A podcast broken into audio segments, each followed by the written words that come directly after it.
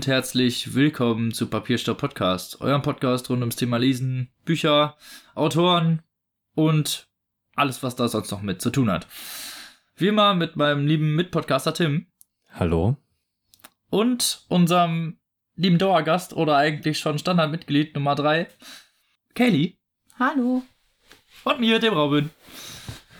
Na, Freunde, wie geht's euch? Müde? Ist müde ein Zustand? Ja. Und du, Tim? Voller Müde ist eine Tatendrang? Lebenseinstellung. Ähm, mh, ja, was den Podcast angeht, natürlich immer. Aber was das Ja. Real Life angeht, nicht so wirklich, nee. Was? Ja, du hast Umzugsstress, ne? Oder Ja. überhaupt Stress? Ja, ja, also überhaupt Stress ist erstmal schon ein Punkt und äh, dass ich dann noch umziehen muss, ist äh, auch nochmal schwierig. Und ja, bin jetzt viel hin und her gefahren, viele Kilometer zurückgelegt und äh, ja, das war so meine Hauptbeschäftigung und im Zug lesen. Damit habe ich meine Zeit Im verbracht. Zug lesen. Ja, Mein Darf man das Beileid. Für den Umziehteil, nicht für den im Zuglesenteil. Das Ja, klingt danke. eher so nach der Pause in der Zeit. ja, ist halt auch so. Ne. Kann man nichts machen. Ja. Eben, muss man durch. Und du, Kelly, was hast du so gemacht? Nichts Produktives, muss ich sagen. Irgendwie, jetzt so, die vergangene Woche war eher, plätscherte so vor sich hin. Wie das öfter so ist, meinst du? Im Leben. Manchmal macht man nicht so viel. Jetzt wird's philosophisch hier. Ja. Ja, wir haben doch immer hier den Anspruch, die zweite Ebene zu erreichen. Und die dritte Wand zu durchbrechen, oder war es die vierte? Die achte. Deadpool? Die durchbrechen alle Wände. Oh. Die brechen jegliche Konformitätsgrenzen. Um in den wahren Kern der Wahrheit vorzudringen. Das ist unser einzig Anliegen. Und als nächstes bei Galileo Mystery.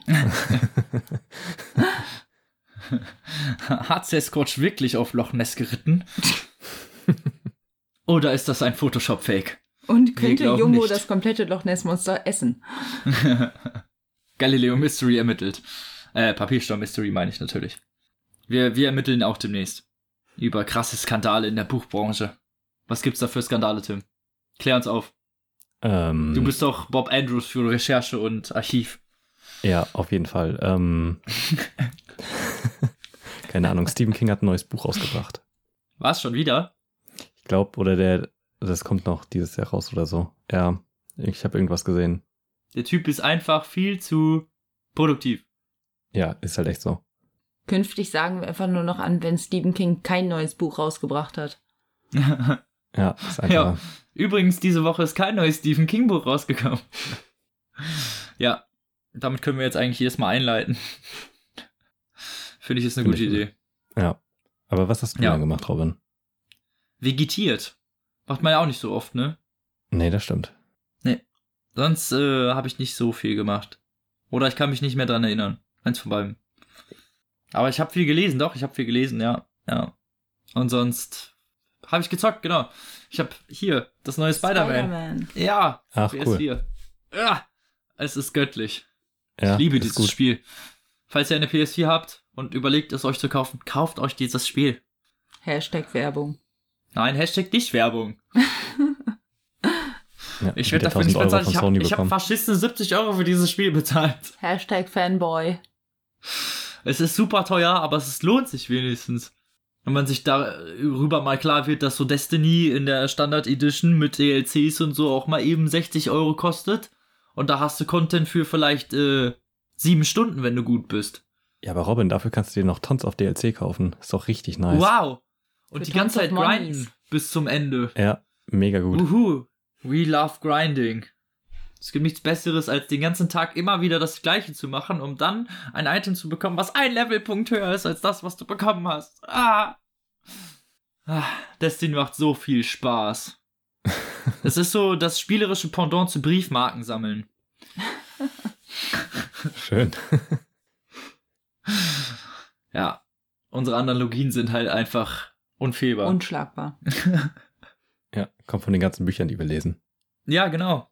Deswegen sind wir, wirken wir so gebildet. Das erweitert den Wortschatz ungemein. Oh mein Gott, jetzt müssen wir aufhören.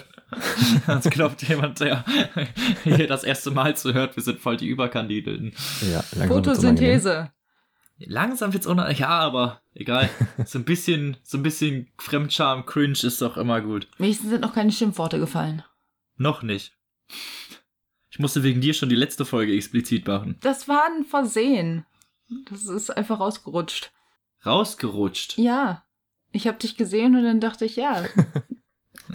Ja, das passiert vielen Leuten, aber das ist halt keine Ausrede. Nein, ich bin ja jetzt lieb. Ich mache ja nichts. Sagst du jetzt. Nein, auf jeden Fall kauft euch äh, Spider-Man. Ich habe ungefähr, ich bin schon, boah, wie, ich habe mindestens schon 20 Stunden gespielt und ich bin trotzdem noch nicht durch. Ist das nicht irgendwie erst seit 15 Stunden draußen oder so? Ja, gefühlt, aber ich habe halt auch ungefähr zwei Tage durchgespielt. Verstehe. Ja, ist ja schon mal ein gutes Zeichen. ja, es macht auf jeden Fall echt viel Spaß. Also alleine das Schwingen halt. Hm. So, ich könnte auch, ein, ich könnte das nur spielen, weil ich die ganze Zeit schwingen kann. Also, Das ist verdammt schwierig. Das sieht viel einfacher aus. ja, da muss man sich einspielen. Ja, oder nicht komplett kernbehindert sein. Das hilft eine Menge. Ja, das ist natürlich immer eine ganz gute Voraussetzung, aber kann man ja nicht immer alles verlangen, ne? Ich war aufgeschmissen. Ne, Du hast das das erste Mal gespielt, ich habe dir nichts Das sind diese erklärt. krüppeligen, kleinen, dämlichen Playstation-Controller, die Ey, die keiner sind ungefähr möchte. zwei Millimeter kleiner als die das Xbox-Controller. sind voll die doofen kleinen Dinger, damit ich keine richtigen Schimpfworte benutze. Das war schon ganz schön explizit jetzt. Also, Das ist schon echt schon. Doofe kleine Dinger, ist schon ja, hart. ja. Ist gefährlich. Aber es ging am Controller. So. Zumindest äh, nichts Spannendes. Also, äh, was heißt nicht Spannendes? Ich habe halt sehr viel Spider-Man gespielt. Und es bockt. Und sonst habe ich nicht viel gemacht. Wie immer. Ja, aber so viel dazu. Und dann kommen wir mal zum Vorgeplänkel. Schon direkt, würde ich sagen, ne? Genau. Nach 10 Minuten. So, wir sind immer so schnell. Direkt, wir sind immer so direkt auf den On-Point. Ja, Keine kein großes Abschweifung, gar nichts. Mhm. Hier, hier weiß man noch, was man kriegt. so. Ähm, Vorgeplänke. Wir hatten uns überlegt, mal lokalen Buchhandel zu besprechen und in diesem Punkt auch ein, ja, sagen wir mal, so ein Partnerprogramm, wo wir jetzt mitmachen. Oder wo wir Genau. uns schon etwas länger für angemeldet haben oder wo ich, aber wo ich jetzt erst letztens die Zeit hatte, das vernünftig in die Website und in die ganzen Folgen zu etablieren, weil das muss man ja auch immer erst alles in seine ganzen Abläufe mit einintegrieren. Genau, erzähl doch mal davon. Du bist da ja schon ein bisschen mehr durchgestiegen. Ja, genau. Also das Ganze heißt L-Choice und ist halt so ein sowas ähnliches, man könnte sagen, Amazon mit lokalen Buchhandeln. Also man kann sich da Bücher bestellen, aber es geht explizit darauf, dass es äh, Nummer eins keine großen Firmen sind. Also du bestellst jetzt da nicht Bücher bei Thalia oder so, sondern halt wirklich bei Buchhändlern, die in privater Hand sind. Man kann sich dann auf diesem Portal, wie bei Amazon halt auch, einfach Bücher auswählen und kann dann sagen, okay, das möchte ich jetzt gerne bestellen und kann dann die Postleitzahl eingeben und das bei diesem Shop bestellen und kann sagen, ich möchte das zum Beispiel gerne abholen oder man kann sich für einen kleinen Aufpreis halt auch zusenden lassen. Was natürlich beim lokalen Buchhandel auch eigentlich nicht mehr so viel Sinn macht, weil Ist ja lokal. ist ja lokal, ne? Deswegen, wenn ich es mir bestellen will, dann kaufe ich ja bei Amazon, also.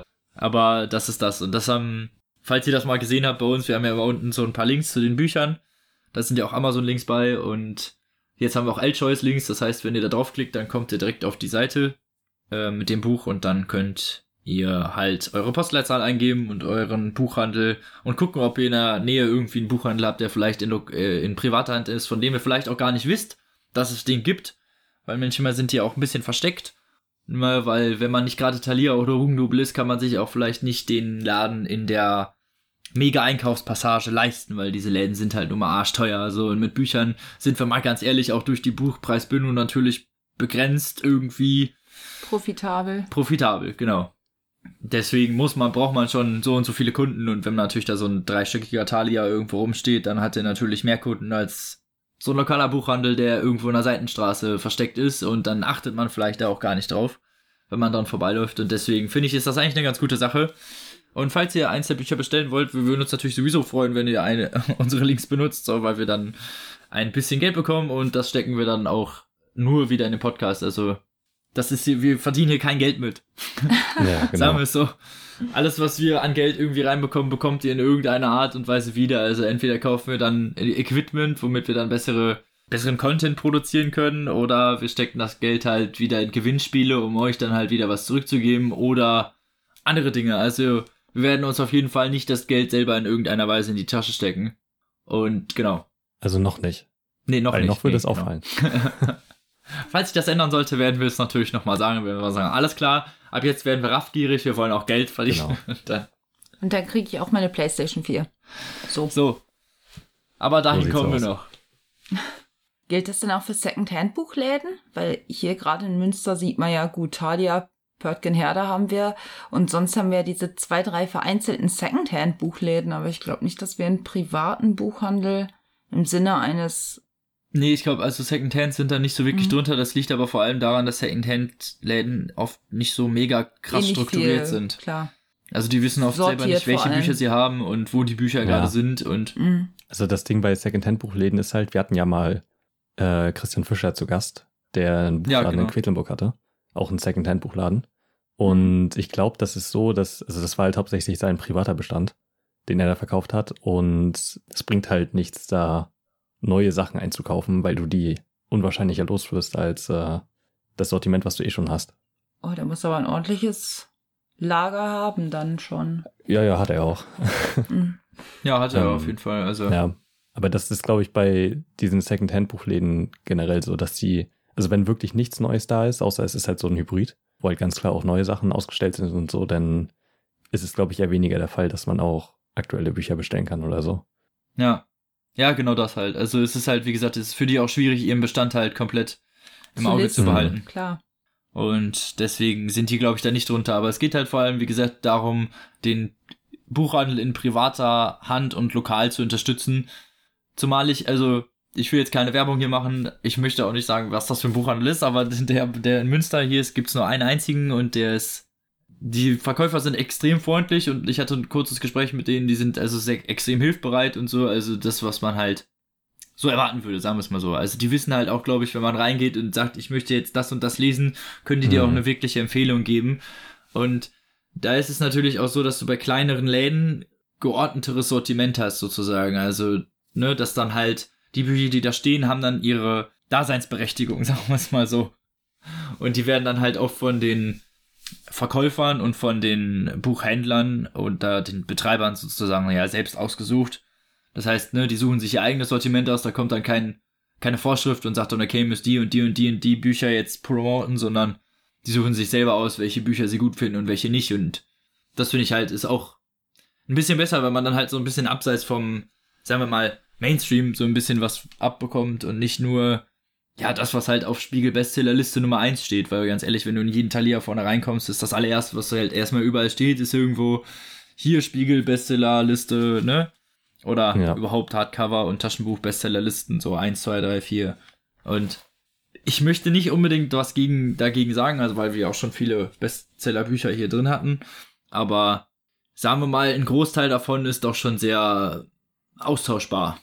Das große Problem oder was mich halt immer richtig doll bei großen Bücherketten stört, also bei Hugendubel oder Thalia, ist, dass die halt immer ein richtig kleines, äh, eine winzige Klassikabteilung haben, wo dann aber halt auch alles drin steht. Also Lyrik und Dramatik und halt Klassiker sind nicht in eigenen Kategorien, sondern halt einfach wahllos da Mit reingestellt. unter quasi. Klassiker gepackt, einfach Genau. so.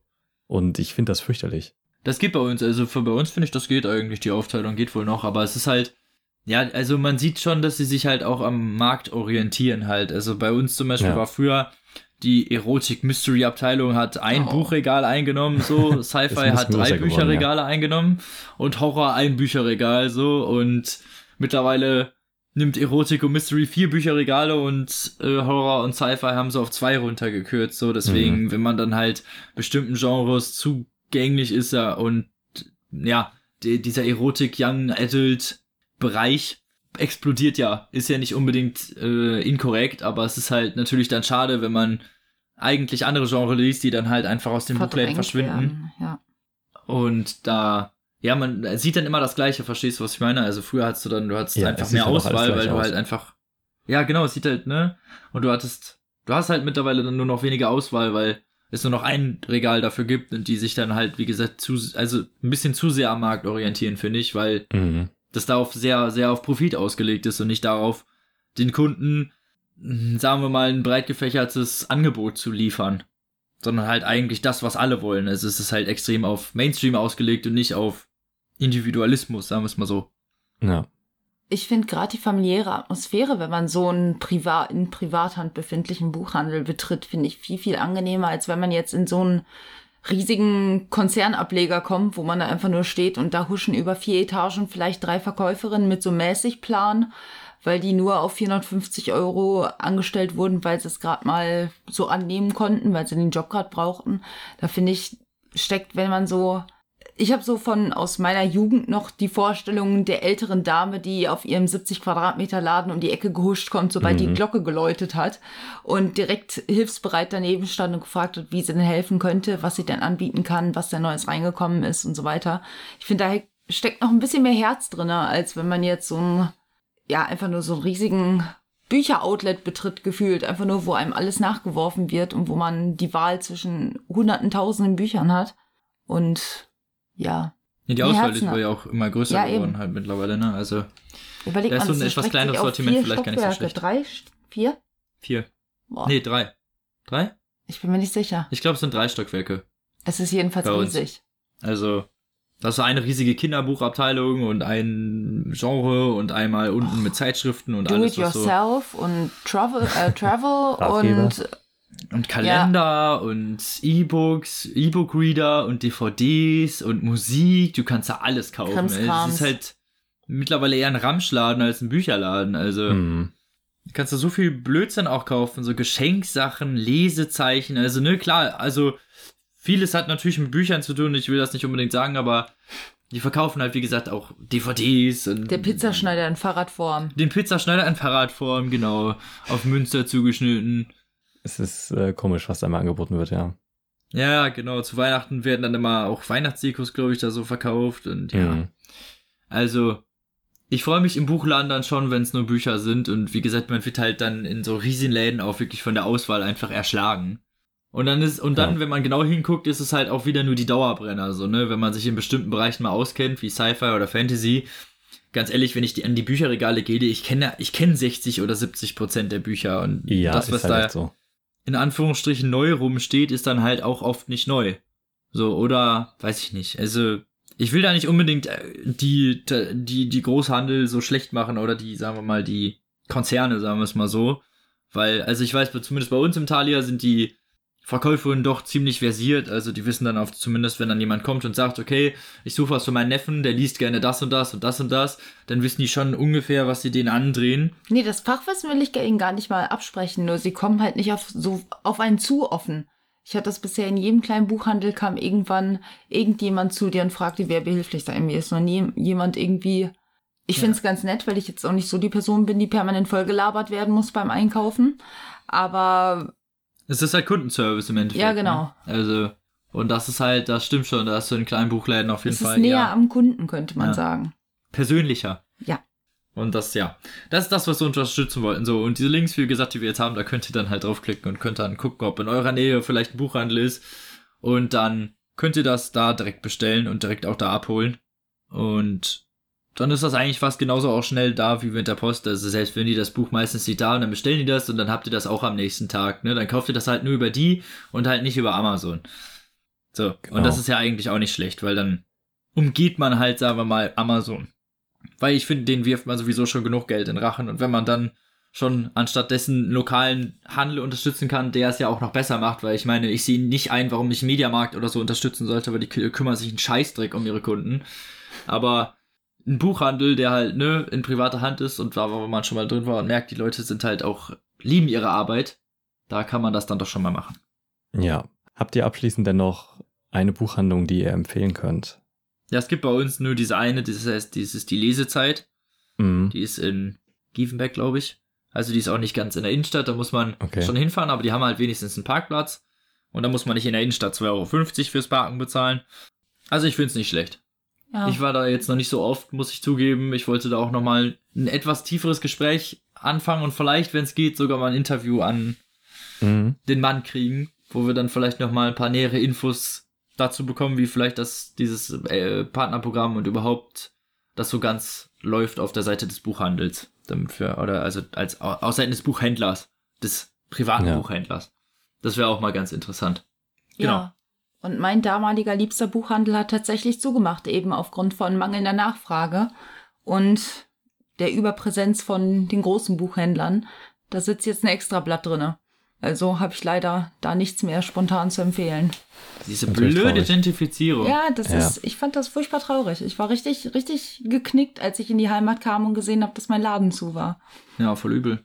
Du denn, Tim? Hast du einen, den du empfehlen möchtest? Ja, also ich habe zwei.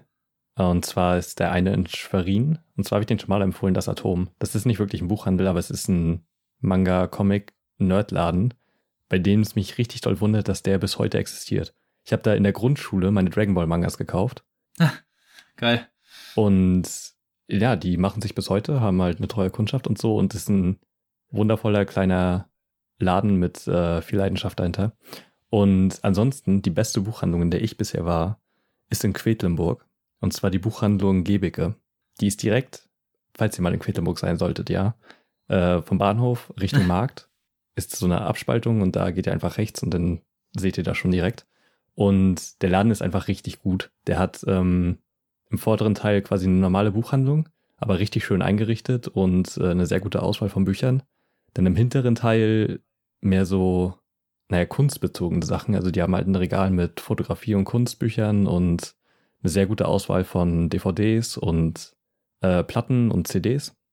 Und dann Ja. im letzten Teil, ganz hinten, ist ein Antiquariat. Auch richtig gut sortiert mit sehr vielen alten Büchern.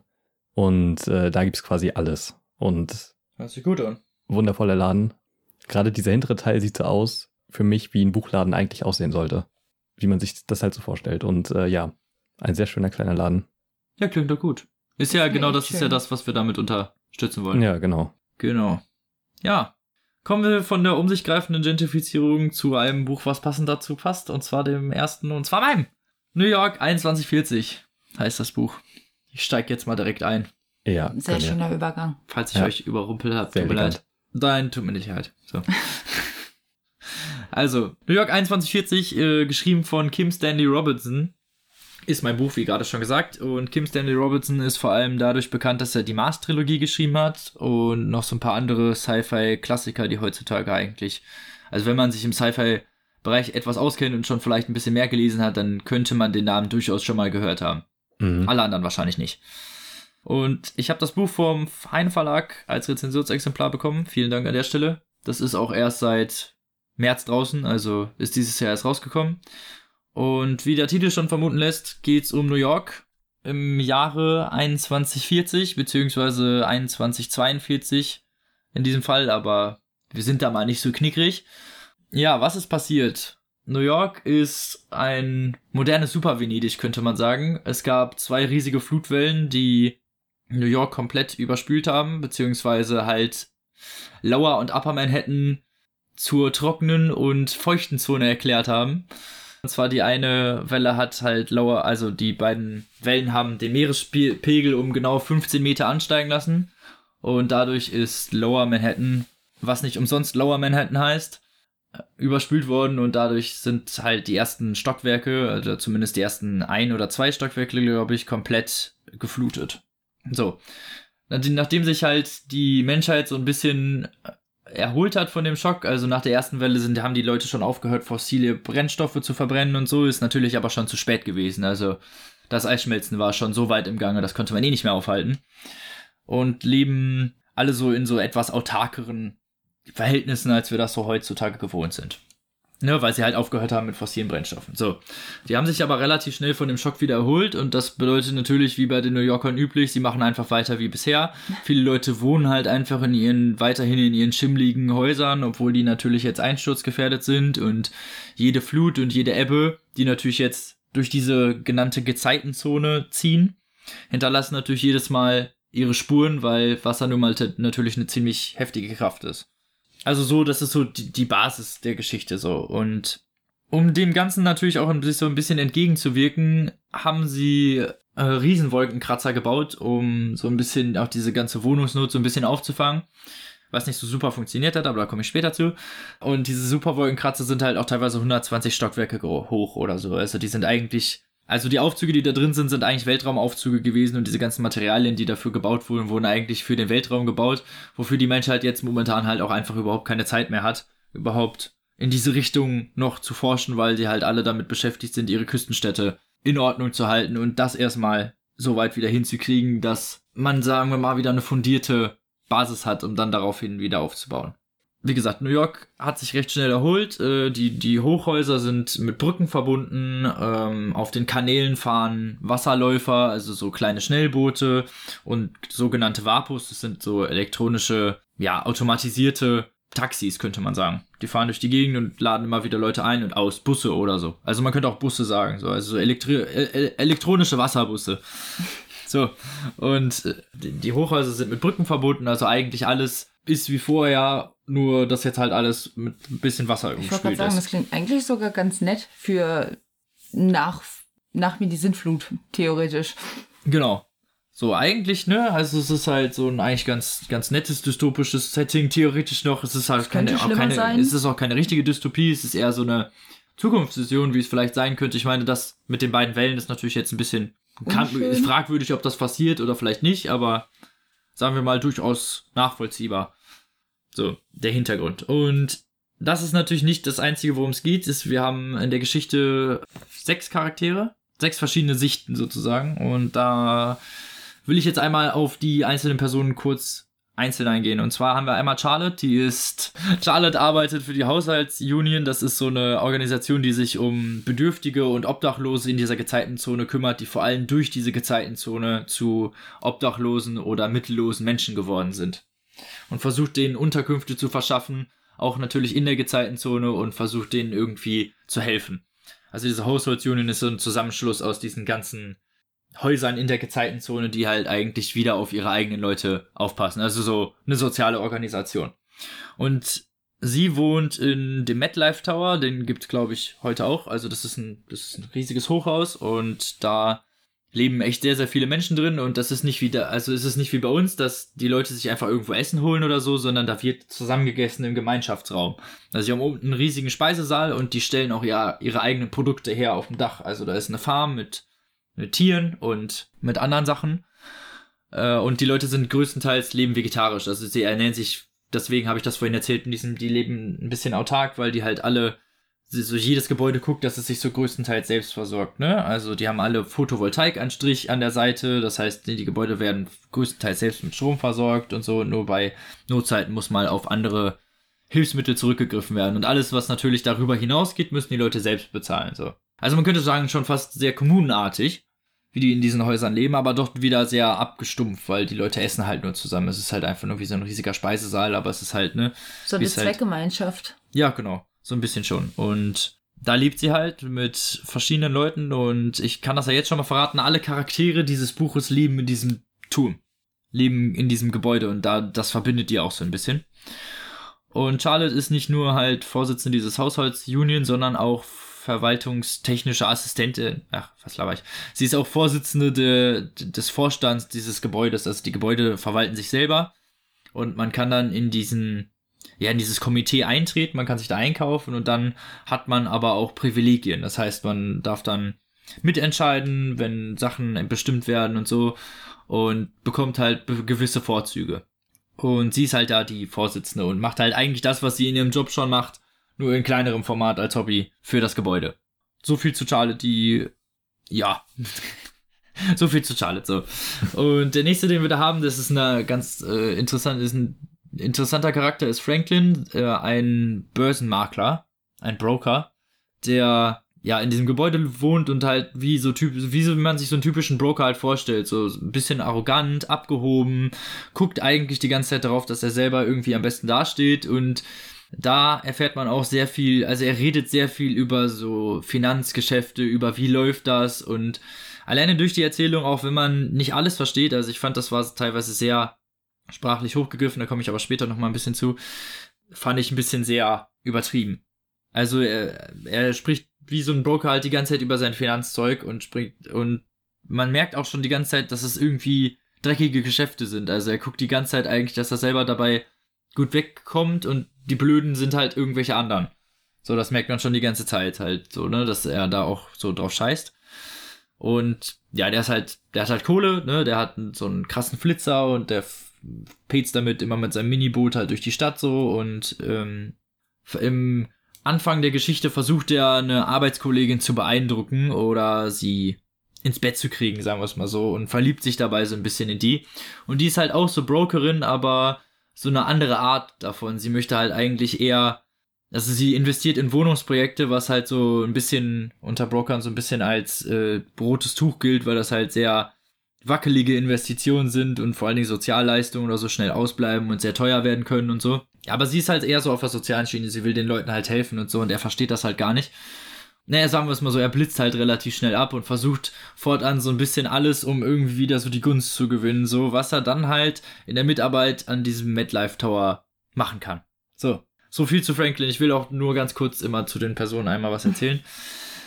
Dann haben wir einmal Roberto und Stefano, das sind zwei Waisenkinder, die auf einem Schlauchboot leben eigentlich. Die leben in den Kanälen von New York und essen so von dem, was sie so finden und verkaufen halt das, was sie so in der Gezeitenzone schon vor allem an Schrott finden unter Wasser. Ne? Die, die suchen dann, weil es gibt natürlich viele, sagen wir mal noch Schätze, die natürlich in den ganzen untergegangenen Häusern und ganzen überschwemmten Häusern und umgestürzten Häusern noch vergraben sind und danach buddeln die und äh, ja, überleben so. Und die wiederum kennen den Hausmeister, Vorstand, was auch immer, das Mädchen für alles.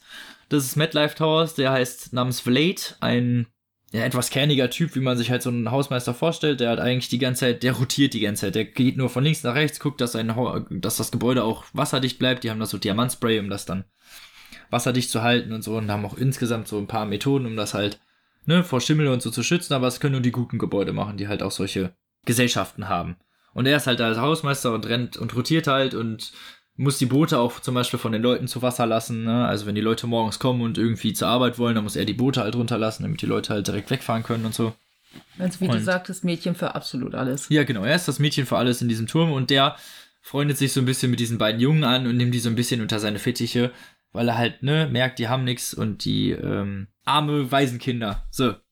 Und dann jetzt will ich mal zum spannenden Teil der Geschichte kommen, gibt's noch Matt und, äh, Matt und Jeff. Matt und Jeff heißen sie.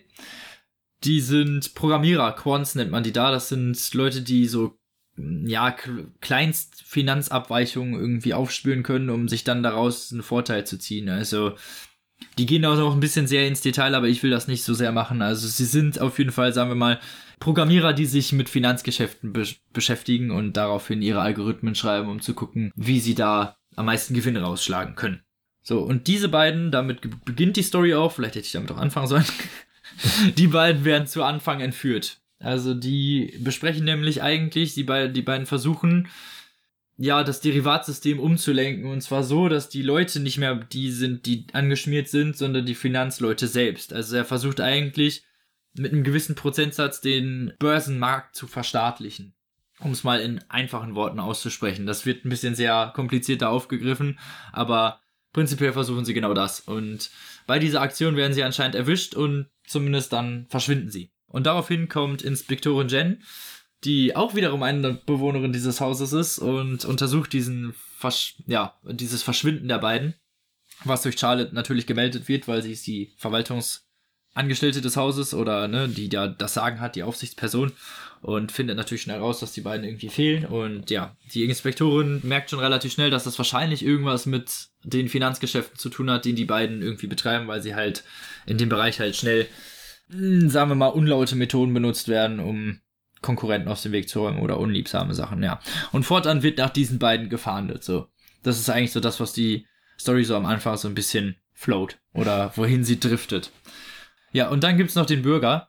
Das ist so ein Standardbürger, könnte man sagen, der eigentlich einem erzählt, wie die Stadt funktioniert, wann diese Wellen gekommen sind. Also alles, was ich ganz am Anfang erzählt habe, wird eigentlich nur durch diese Person, dieser einer Bürger wird der erklärt und viele Sachen, die so nebenbei stattfinden, die werden halt dann so noch von der Story her erklärt, die aber nicht so wirklich wichtig für das Basiswissen sind, ne? Also das Basiswissen so über die Stadt und so erklärt dieser eine Bürger, der ihm dann immer wieder so Vorträge hält, die so langsam immer so wieder ein bisschen in bestimmte Richtungen abdriften. Aber ich will nicht zu viel von der Geschichte erzählen. So viel zu dem Buch und der, äh, erstmal so der Geschichte, wie, wie ich es gefunden habe. Also mir hat das Buch extrem gut gefallen. Ich fand sowieso diese dystopisch, dystopischen Sachen und dann maritim finde ich sowieso ganz interessant, weil das gibt's ja eigentlich nicht so oft, ne? Dass so diese Überschwemmungen oder dieses obwohl es eigentlich recht realistisch ist, liest man da irgendwie selten Dystopien, finde ich, drüber, die dann irgendwie so diese Überschwemmungsgebiete und was dann da passiert irgendwie beleuchtet sozusagen. Also ich fand das Thema ganz interessant, weil es vor allen Dingen auch noch unverbraucht war. Und ich das sowieso ganz mehr gerne mag, wie gesagt, mit dieser maritimen Thematik, was auch die ganze Zeit sich durch das Buch hält. Hm, was mir auch extrem gut gefallen hat, ist, wie sich die Geschichte zieht, weil ich habe jetzt nur sehr wenig von der Geschichte erzählt und habe nur so ein bisschen angerissen. Äh, es ist aber extrem interessant zu erfahren, was so die Charaktere machen und wie die sich vor allen Dingen in diesem ähm, ja ganzen Verhältnis aus Gezeitenzone, ähm, rivalisierenden Gesellschaften und komischer Finanzpolitik irgendwie verhalten und wie das Ganze irgendwie auch in so eine bestimmte Richtung abdriftet, die ich so gar nicht erwartet hätte am Anfang. Äh, und das macht der Autor extrem gut, indem er halt immer wieder so ein paar Sachen einstreuen lässt, vor allen Dingen durch diesen einen Bürger, der ihm dann immer wieder erzählt, was so mit dieser Stadt vor sich geht. Und bis zur Hälfte ungefähr so diese, naja, wir suchen die beiden Programmierer-Geschichte so ein bisschen vorangetrieben wird. Ich möchte nicht erzählen, wie die ausgeht, aber die löst sich irgendwann auf und wird durch etwas anderes ersetzt, also durch eine andere Prämisse. Was ich auch selten im Buch habe, dass, dass es dann halt irgendwie nochmal switcht in was anderes. Also fand ich auch extrem interessant gemacht. Und ja, die Charaktere sind halt alle wirklich sehr lebendig, dadurch, dass sie halt auch teilweise andere Sprachcharakteristiken aufweisen. Franklin zum Beispiel schreibt generell in einer Ich-Perspektive, ne, weil der ist halt sehr egozentrisch. Die anderen werden alle in, in dritter Person, aber mit Innensicht äh, beschrieben. Also man sieht, die, die eine wird im Präteritum, der nächste im Präsens. Man hat dann immer äh, Unterschiede unter den jeweiligen äh, Charakteren, so dass man dann auch, selbst wenn man jetzt nicht wüsste, wenn jetzt nicht am Kapitelanfang stehen würde, alles klar, äh, der spricht gerade oder der ist jetzt gerade über den das äh, geht, dann wüsste man auch alleine durch diese Sprachcharakteristik, die der Autor ein, hat einfließen lassen, wer gerade Präsenz der Aufmerksamkeit ist. Mittelpunkt der Aufmerksamkeit, sagen wir es mal so, ja? Ihr versteht, was ich meine, hoffentlich. Auf jeden Fall. Das ist. Ja, die Geschichte ist auf jeden Fall extrem interessant und hat halt, wie gesagt, so nochmal so einen Twist irgendwie äh, ab der Mitte, wo ich. Also es wird irgendwann sehr vorhersehbar, fand ich. Also zumindest für mich war das Ende, hat so ein bisschen die Spannung voll rausgenommen. Also ich hatte ein bisschen was krasseres erwartet und dass sich das vielleicht auch nochmal so ein bisschen spannender auflöst oder irgendwie das schwieriger gestaltet. Also es war so ein bisschen, wenn man weiß, wo das Buch hin möchte, prescht das Buch auch darauf hin, ohne dass irgendwelche Komplikationen auftreten und dann ist das Buch fertig, weißt du? Also es ist so, als hätte er in die letzten 150 Seiten eben so, yo, jetzt müssen wir das eben noch zu Ende bringen, zack, hier, die gewinnt, fertig, aus. So, okay. also es ist halt so ein bisschen, deswegen, das fand ich ein bisschen doof, aber die Geschichte an sich hat viel Spaß gemacht und auch die Prämisse, die dann äh, präsentiert wird, weil es geht viel um Gentrifizierung, wohin fließt so unser Geld, wie wird überhaupt eigentlich dieses ganze Finanzderivat, also wie dieses ganze Finanzkonglomerat, wie funktioniert das ungefähr und wieso funktioniert die Gesellschaft nicht so mit diesem Finanzmodell. Und das finde ich ganz interessant, wie das geregelt wurde und ja. Die Auflösung war mir ein bisschen zu utopisch, weil ich nicht glaube, dass das mal eben so funktioniert, aber es ist halt eine Geschichte und das Happy End fand ich eigentlich nicht schlecht. Wie gesagt, ich hätte mir gewünscht, dass vielleicht noch ein bisschen mehr Komplikationen auftreten, dann wäre das Buch aber noch länger geworden und da mhm. Ja. Also es hat 800 Seiten. 816 oh, okay. Seiten.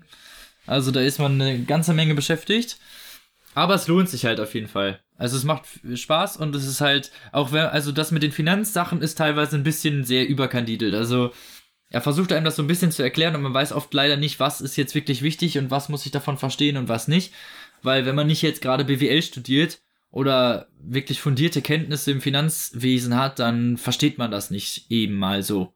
Also zumindest war das bei mir so. Mhm. Dass ich das nicht mal eben so gerafft habe, was die von mir wollten oder was er mir erzählen wollte.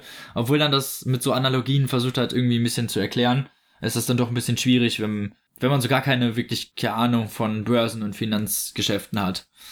Und ja, aber das Buch versucht einem das so ein bisschen zu erklären und macht das eigentlich auf eine ganz gute Weise. Und äh, selbst wenn man nicht alles versteht, versteht man auf jeden Fall den Kernpunkt, den das Buch aussagen möchte. Und der ist auf jeden Fall ziemlich wichtig und deswegen gibt's von mir eine klare Empfehlung.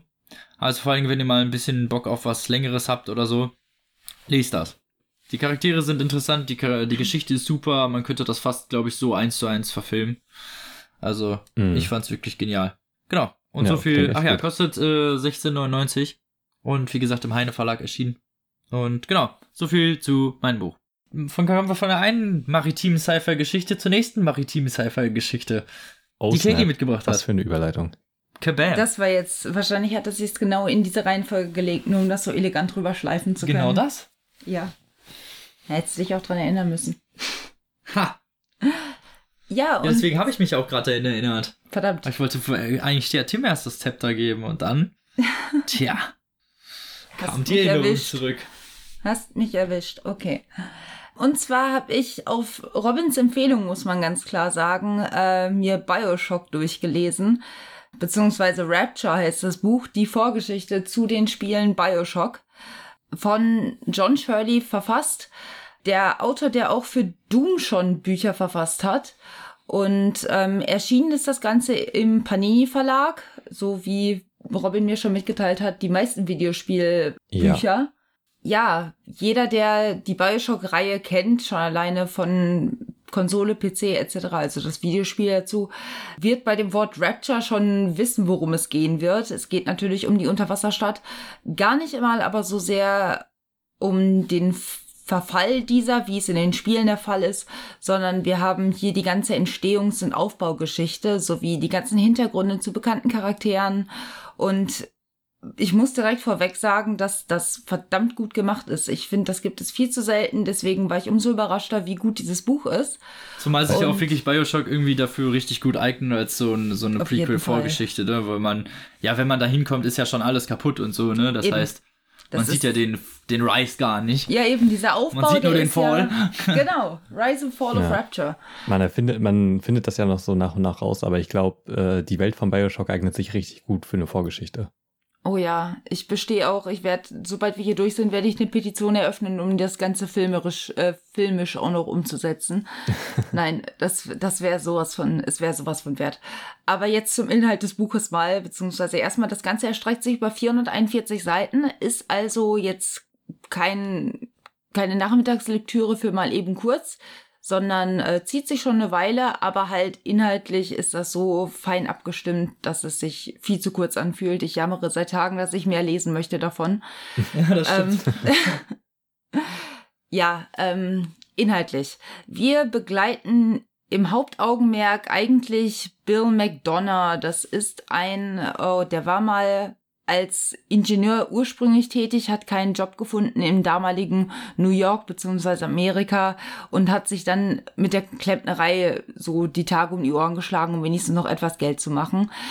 So ist es theoretisch sein Lebensweg, den wir in der Stadt Rapture und seine Aufgabe, wie er diese Stadt miterrichtet, ähm, verfolgen.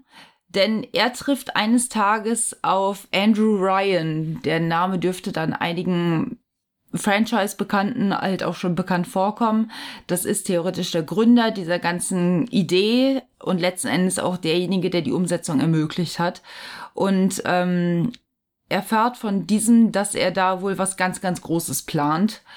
Und er befindet sich auf der Suche nach weiteren Visionären, könnte man sagen. Er als Kopf dieser visionären Truppe mit der ganz großen Idee, der ganz großen neuen Politik- und Gesellschaftsvorstellung, der die Nase gestrichen voll hat von eben diesem, dieser Welt nach dem Zweiten Weltkrieg. Es sind gerade die Atombomben auf Hiroshima niedergegangen. Ähm, alle leben so ein bisschen unter dem Nachbeben dessen, was jetzt gerade geschehen ist. Alle haben so ein bisschen noch die Angst in den Knochen. Was ist, was kommt als nächstes? Steht uns der atomare Schlag bevor, etc. Andererseits aber auch eine enorm äh, kommerzorientierte Gesellschaft, in der eine klare Hackordnung auch besteht, gegen die Andrew Ryan sich als ehemaliger, äh, ja, als Analogie New York kann man wirklich sagen, als ehemaliger Tellerwäscher, der so ziemlich gar nichts in der Hand hatte, zu einem der reichsten Multimilliardäre aufgestiegen ist, die die damalige Zeit gesehen hat. Und eben mit diesem Geld und gemeinsam mit weiteren Menschen, die seine Ideologie, und zwar, dass jeder alles erreichen kann, wenn den Menschen nicht so harte Grenzen gesetzt werden, dass er genau das mit ähnlich Denkenden umsetzen möchte. Und dazu hat er sich eben überlegt, abseits der Welt, wie wir sie kennen, draußen im Ozean eine Unterwasserstadt zu errichten. Eben jenes Rapture, das man aus den Spielen kennt, wie es schon leider dann versunken ist, aber halt auch wie der Buchtitel selber tönt. Sein Plan ist es halt, dort unten eine riesige Wasserstadt zu errichten, eine Art Wasserkuppel, beziehungsweise eine Unterwasserkuppel, ähm, in der sich eine Art Parallelgesellschaft formen und über die parallel aneinander laufende Gesellschaft auch darüber hinaus wachsen kann, wo er Visionären wie ihm und Menschen mit großen Träumen, die sich nicht davon zurückschrecken lassen, ihr alles zurücklassen zu müssen, ein komplett neues Leben bieten möchte, wo Luxus kein weit entfernter Gedanke mehr ist, sondern wirklich auch für diejenigen, die sich daran äh, wirklich mal die Hände schmutzig machen wollen, die anpacken wollen, die Ideen haben, die es dann auch verwirklichen können. Und genau da greift er äh, Bill McDonough auf, der durch einige Äußerungen sich allein schon für ihn interessant gemacht hat, indem er halt einfach nicht, ja, man muss einfach sagen, ein Schaf ist. Das ist, das ist, in unserer heutigen Zeit ist es ja auch ein bisschen gemein, jemanden ein Schaf zu nennen, nur weil er nicht komplett kritisch gegenüber allem steht. Aber es ist wirklich seine Ansicht, seiner Ansicht nach sind diese Menschen, die blind folgen, halt wirklich Schafe, denen er auch nichts mehr schuldig ist und die er deswegen auch zurücklassen möchte. Und ähm, nach und nach erfährt man dann, wie Bill McDonough diesen Auftrag bekommt, als leitender Ingenieur mit an der Stadt zu arbeiten, wie immer weitere Teile dieser Stadt wirklich durch das Milliardenvermögen des Multimilliardären aufgebaut werden, welche Gefahren sich aber auch damit verbirgen, darunter verbirgen, aber auch welche Schönheit da drin ist. Gerade das stach in dem Schreibstil für mich mächtig hervor. Einfach wie bildgewaltig und wirklich malerisch John Shirley schreiben kann und auch diese Situation schildern kann und wie man das glänzende Rapture zu seiner Blütezeit wirklich noch vor Augen hat. Mit diesen ganzen Festen und so, ne? Und ja, auch wie die genau. Leute wohnen und, und. allein schon dieser göttliche Charakter, dadurch, dass er all diese Plätze, großen Gebäude und Locations nach griechischen Gottheiten benannt hat. Ja. Und alles hatte Prunk und Edel und ah, es klingt einfach wirklich schön. Einfach, man geht die Straßen entlang und das Glas spiegelt die Sonne wieder und dann schwimmt einfach ein riesiger Buckelwal vorbei. Das ist einfach dieser komplette Aufbau einer wirklich utopischen Vorstellung. Und dann leider im zweiten Teil des Buches auch langsam dessen Verfall, weil das muss man Ja. ganz klar sagen. Rapture läuft nicht in ein alternatives Ulti äh, Universum hinaus, wo es dann nicht läuft wie in den Büchern, sondern es zielt ganz klar auch darauf hinab, wo die ganzen Intrigen, wenn man einen Haufen Leute ohne Gesetze bei sich hineinlässt, was das halt auch für Konsequenzen mit sich führt. Wir haben genetische Experimente, die so niemals zugelassen worden wären in der Gesellschaft, Ja. haben freie Hand, man hat Schmuggel, was haben wir noch? politische Intrigen, Ja, politische Intrigen, Leute, die halt auch langsam, Markt, also Marktkorruption, dass die sich gegenseitig Genau. irgendwie aus dem Geschäft drängen oder Da die, die, die, um, die Angestellten umbringen lassen oder so, dass Genau. die nicht mehr vernünftig arbeiten können. Also es ist halt ein Spiel ohne Methoden. Regeln da unten, muss man sagen. Und ähm, m- Mr. es gibt Andrews auch keine richtige halt, Polizei. Genau, das ist jeder ist für sich selbst verantwortlich, jeder ist sich selbst der Nächste. Mr. Andrews ist der Überzeugung, der Mensch kann nur am meisten erreichen, wenn er wirklich über Leichen geht, muss man dazu sagen. Ja. Und diese Möglichkeit gibt er den Leuten auch. Und was sich da dann für menschliche wie auch gesellschaftliche Abgründe allgemein auftun, ja, ist halt vorhersehbar. Und es ist halt, das ganze Buch kann man einfach nur, wie schon gesagt wurde, Rise and Fall of, äh, of Rapture. Ich fand das, mir hat's ein bisschen das Herz zerbrochen, als ich dann diese Utopie langsam hab zerfallen sehen, obwohl eigentlich von vornherein vorhersehbar Klar ist- klar ist. nicht nur von der Kompromisse her, äh, nicht nur vom Kompromiss her, dass es einfach ein absolut weltfremder Gedanke ist, Menschen einfach frei handeln zu handeln lassen zu können und zu glauben, dass es gut geht. Aber selbst mich hatte Andrew mit seinen anfänglichen äh, Reden Visionen und Predigten und und, so, ja. Visionen wirklich gepackt und ich da ich geriet schon ins Träumen, das muss ich schon sagen. Ich denke, oh ja, das Ja, klingt also toll. echt so gut geschrieben. Ich fand's herrlich. Also wirklich, ich habe lange nicht mehr ein so schön gebucht, äh, gebuchtes, ja, so schön geschriebenes Buch in der Hand gehabt. Das ist, Krass. Aber es hat ist voll auch- meinen Geschmack getroffen. Es ist auch echt wichtig, äh, das als Buch umzusetzen, weil Bioshock als Spiel halt schon so bildgewaltig ist. Eben, das, Das, ist, muss man sprachlich auch erstmal hinkriegen können.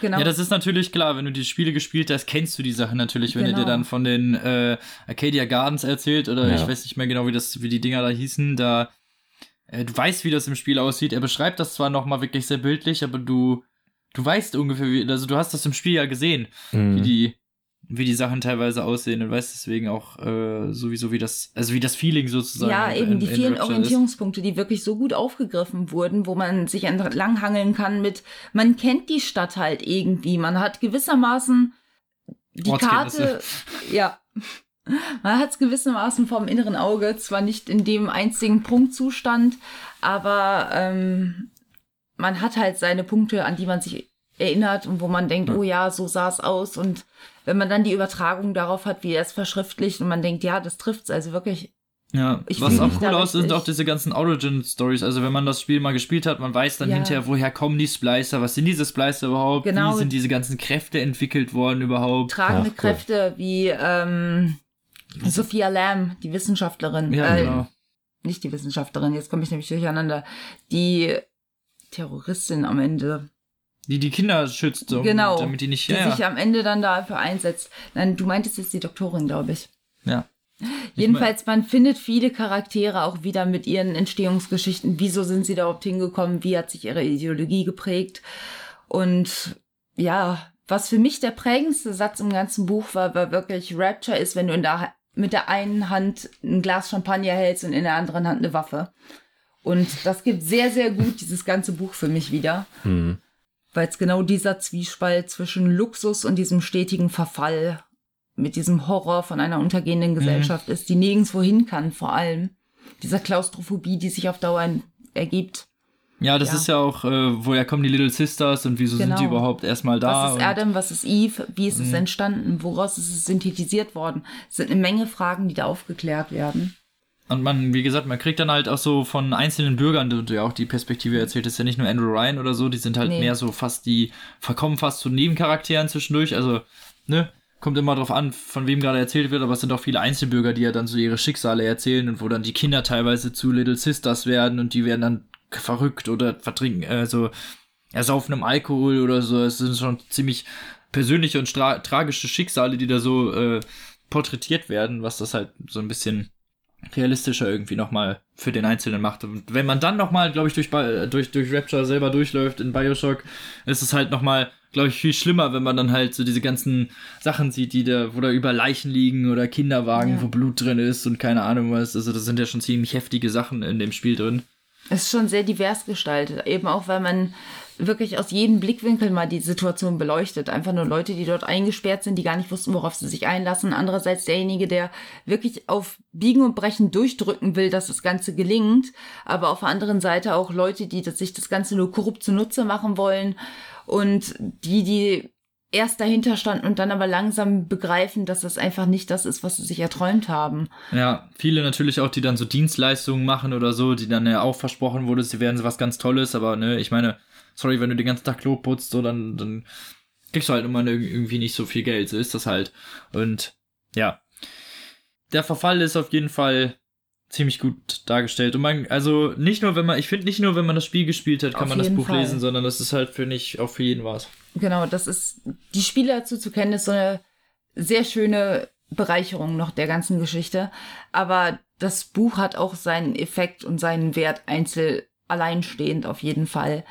Gerade weil der Gedanke halt schon eine extreme Faszination ausübt, diese komplette Parallelgesellschaft, aber auch halt dieses ganze emotionale, menschliche, wie das Ganze sich dann auswirkt auf die Leute, wie, wieso das Ganze nicht gelingen kann letzten Endes auch. Ja. Das hat schon sehr viele interessante Aspekte, die sehr, sehr lesenswert sind und auch sehr gut rübergebracht werden. Ja, Ja, wie echt. kostet das? 10 Euro, glaube ich. Genau, äh, 1495 war das 14,95, damals. okay. Erschienen ist das am 15. November 2011 schon. Hat also ein paar Jahre schon auf dem Buckel. Und ich weiß nicht, ob ich es gesagt habe, 411 Seiten umfasst es. Jetzt Ja, genau. jedenfalls in dem Softcover auf Deutsch. Und klare Empfehlung meinerseits. Also, das ist. Muss Ja, ich auch Robin nochmal danken, sowieso- dass es mir nahegelegt hat. Gerne.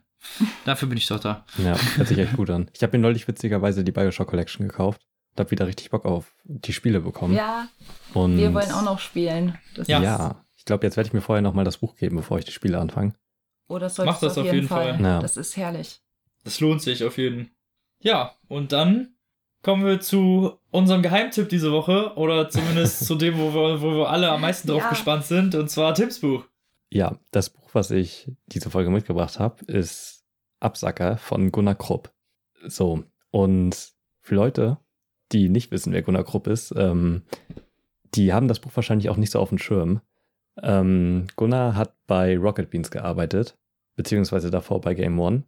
Und also daher ke kenne ich ihn halt hauptsächlich. Und er hat halt. Ja, da werden ihn wahrscheinlich die meisten hervon können, ne? Ja, ich denke. Also, der hat damals auch als Praktikant angefangen bei denen und hat dann irgendwie so alles gemacht mal. Ich habe äh, gestern erst wieder das Halo 3 Beef geguckt von damals und da hat er schon kommentiert und äh, also hat, ist immer mal wieder aufgetaucht und so. Ähm, hat dann bei Rocket Beans Wir müssen reden gemacht. Äh, so eine Call-In-Show à la Domian. Und hat, hat sich dann ja von Rocket Beans getrennt und jetzt äh, was Neues angefangen. Auf einem anderen YouTube-Kanal. Ich weiß leider nicht mehr genau, wie der heißt. ähm, es tut Ist ja, leid. steht ja hier nicht im Vordergrund. Ja, genau. Jedenfalls ähm, wirkt das Ganze, wenn man einen Bezug zu Gunnar hat und weiß, wie er sich anhört und spricht, äh, wirkt das Buch nochmal, also hat das Buch eine andere Wirkung irgendwie. So, äh, kommen wir erstmal zum Inhalt. Und Du zwar meinst geht, wie bei Heinz Strunks Büchern. ja, so ein bisschen. Aber also ich glaube, das Buch funktioniert auch ähm, ohne, dass man weiß, wie Gunnar klingt oder so. Also im Gegensatz zu Jürgen oder so, wo das schon mal abdriften okay. kann. Äh, Also genau.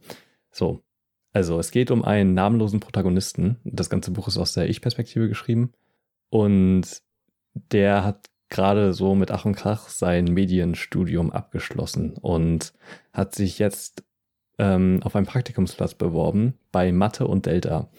So, und Mathe und Delta ist äh, ein relativ erfolgreicher YouTube-Kanal von zwei Leuten, die sich halt auf Pranks spezialisiert haben.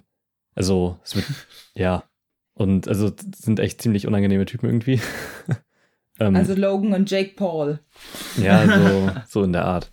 Und, so schlimm nicht. Ja, genau. Aber der Protagonist ist äh, Fan von denen gewesen, zumindest früher mal.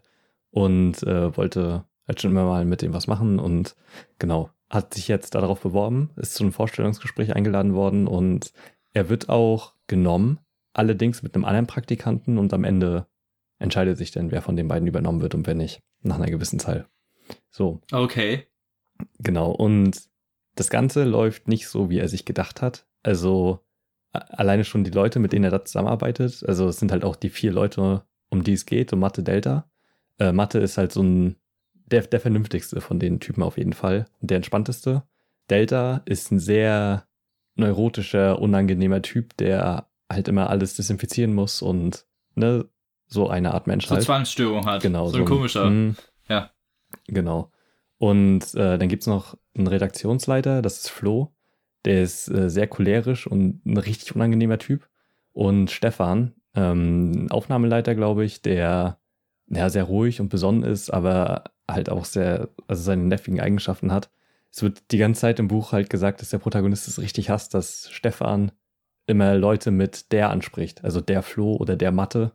Und das geht ihn richtig auf die Nerven. also sowas. Ne? Und so ist man dann erstmal im Alltag drin, so ein bisschen.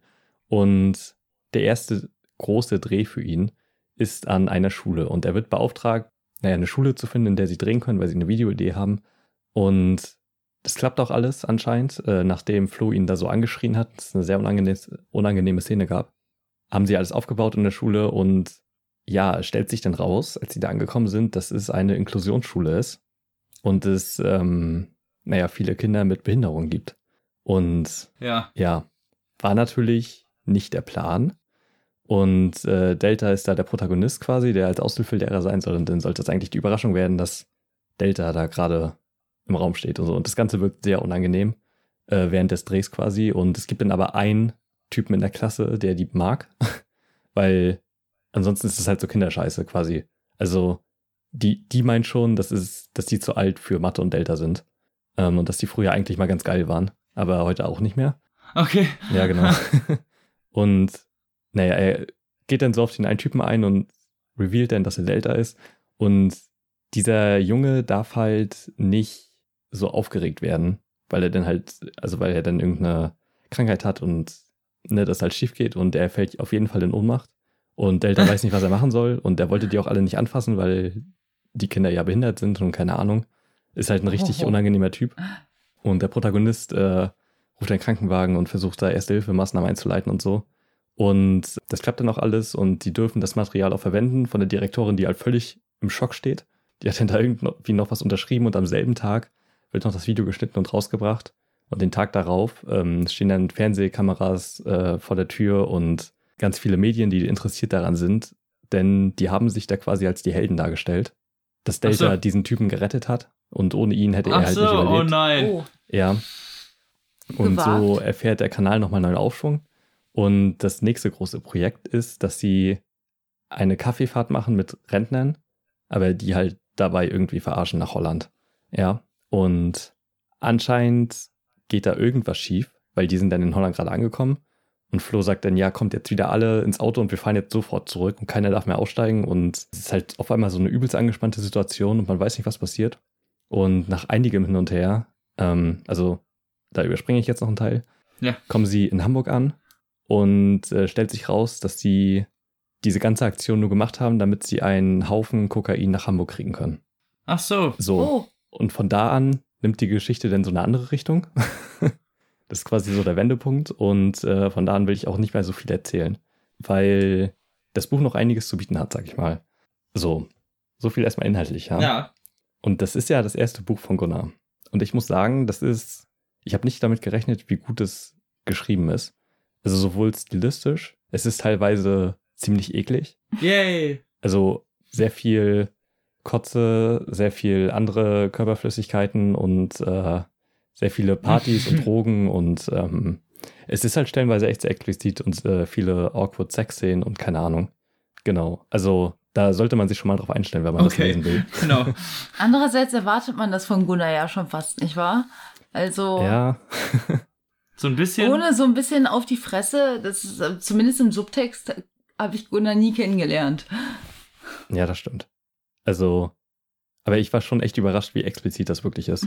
Damit habe ich dann auch nicht gerechnet. Aber ich muss sagen, ich bin wirklich überrascht, wie gut die Handlung strukturiert ist und wie gut das alles ineinander greift.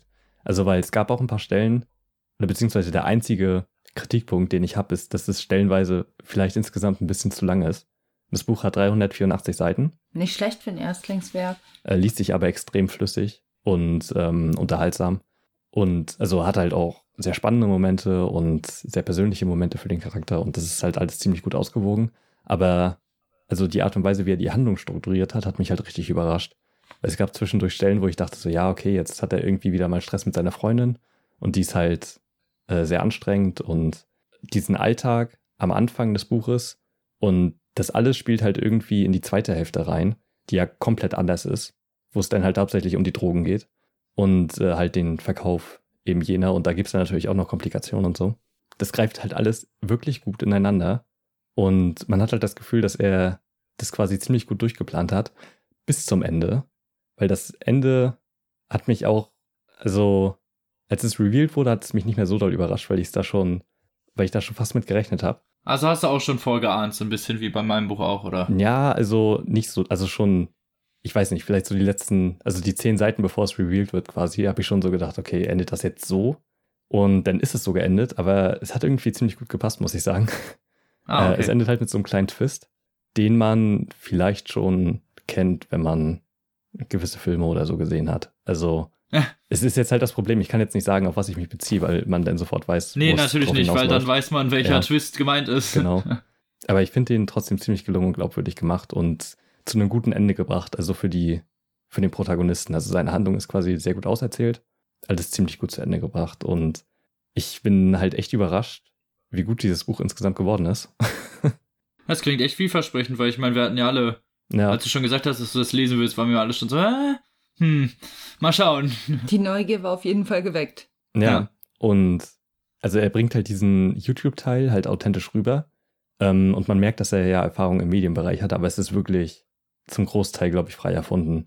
Also weil die beiden Moderatoren halt auch nicht wirklich Leuten von Rocket Beans ähneln oder so. Es gibt halt nur Ähnlichkeiten mit Namen. Ah, okay. Die treten halt schon mal auf.